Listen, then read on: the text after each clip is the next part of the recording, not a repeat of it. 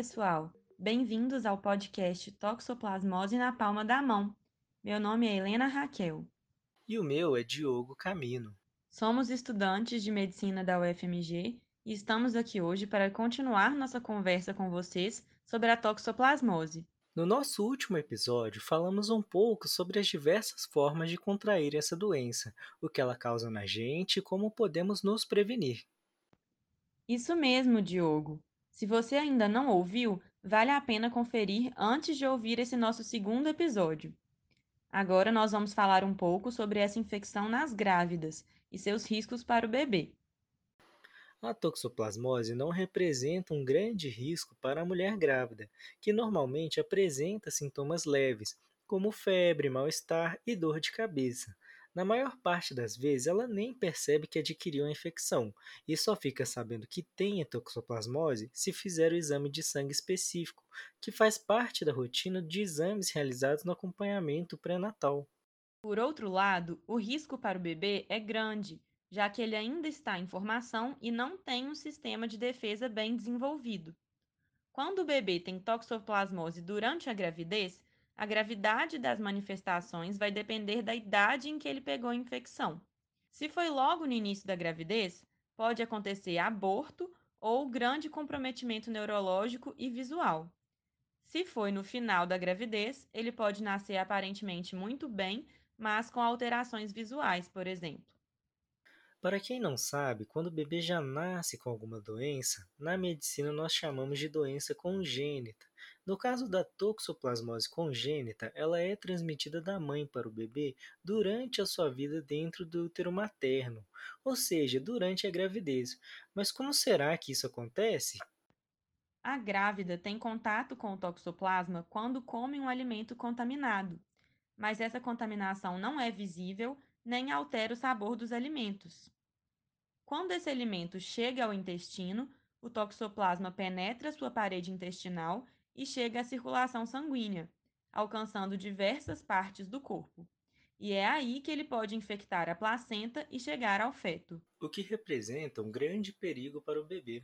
Mas é importante lembrar que essa fase de circulação do parasito geralmente é muito curta, dura alguns dias, no máximo algumas semanas.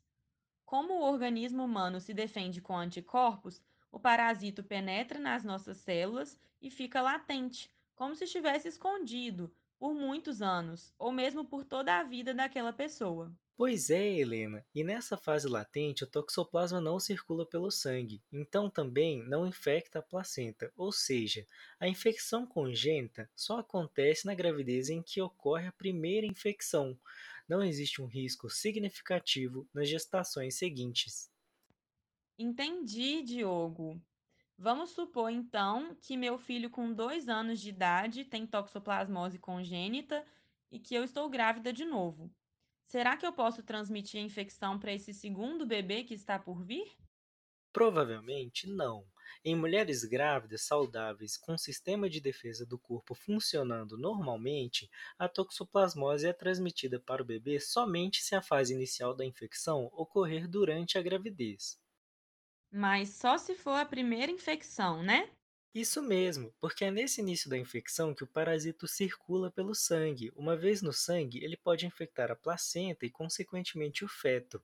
Depois, ele fica só latente no organismo, como se estivesse dormindo nas nossas células. Ufa! Acho que isso já dá um alívio para as nossas ouvintes, Diogo. Mas atenção, mamães de plantão. Existem exceções. Se a grávida perde o bebê por causa da toxoplasmose e engravida de novo dentro de um curto espaço de tempo, o toxoplasma ainda pode estar naquela fase inicial, circulando no sangue, então pode também infectar a nova placenta e o novo feto. É verdade, Helena. É bem raro em mulheres saudáveis, mas pode ocorrer com mais frequência em mulheres com imunidade baixa, como é o caso de pessoas com HIV ou câncer. Isso porque, nesses casos, o sistema de defesa não consegue combater o parasito e podemos ter a reativação da infecção que estava latente. Dessa forma, se o parasito volta a circular no sangue, há o risco dele infectar a placenta e o feto. Faz sentido, Diogo. Tem também uma outra exceção, né? Quando a gestante pega a toxoplasmose de novo por um parasito um pouco diferente do primeiro. É o mesmo parasito, mas com pequenas diferenças que fazem com que ele escape do nosso sistema de defesa. Isso é o que nós chamamos de reinfecção. Nesse caso, a gestante terá que desenvolver anticorpos contra esse novo toxoplasma. Mais uma vez, ele pode circular pelo sangue, infectar a placenta e o feto. Diogo, mas vamos deixar bem claro aqui para os nossos ouvintes que esses quadros são bem raros. Se a grávida está saudável, a gente espera que o risco de infecção congênita exista apenas na gestação em que ela se infectou pela primeira vez. Ainda bem, né? Aqui vão algumas recomendações para você, grávida saudável, que tenha um filho com toxoplasmose congênita. Você deve tomar cuidado para não ter um novo contato com novas fontes de infecção. Beba sempre água tratada, como alimentos bem lavados ou cozidos, se proteja do contato com o parasito e higienize bem as mãos com frequência. Assim, você evita o risco de se reinfectar e protege o bebê que está esperando. Excelente, Diogo! E não há necessidade de repetir exames para toxoplasmose durante a nova gestação, nem de usar medicamentos.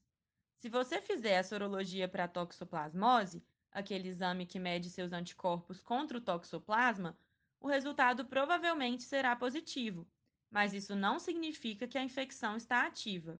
E aqui vai a nossa dica final. Se você está grávida, faça o seu acompanhamento pré-natal bem feito e, diante de dúvidas, não deixe de procurar o seu médico.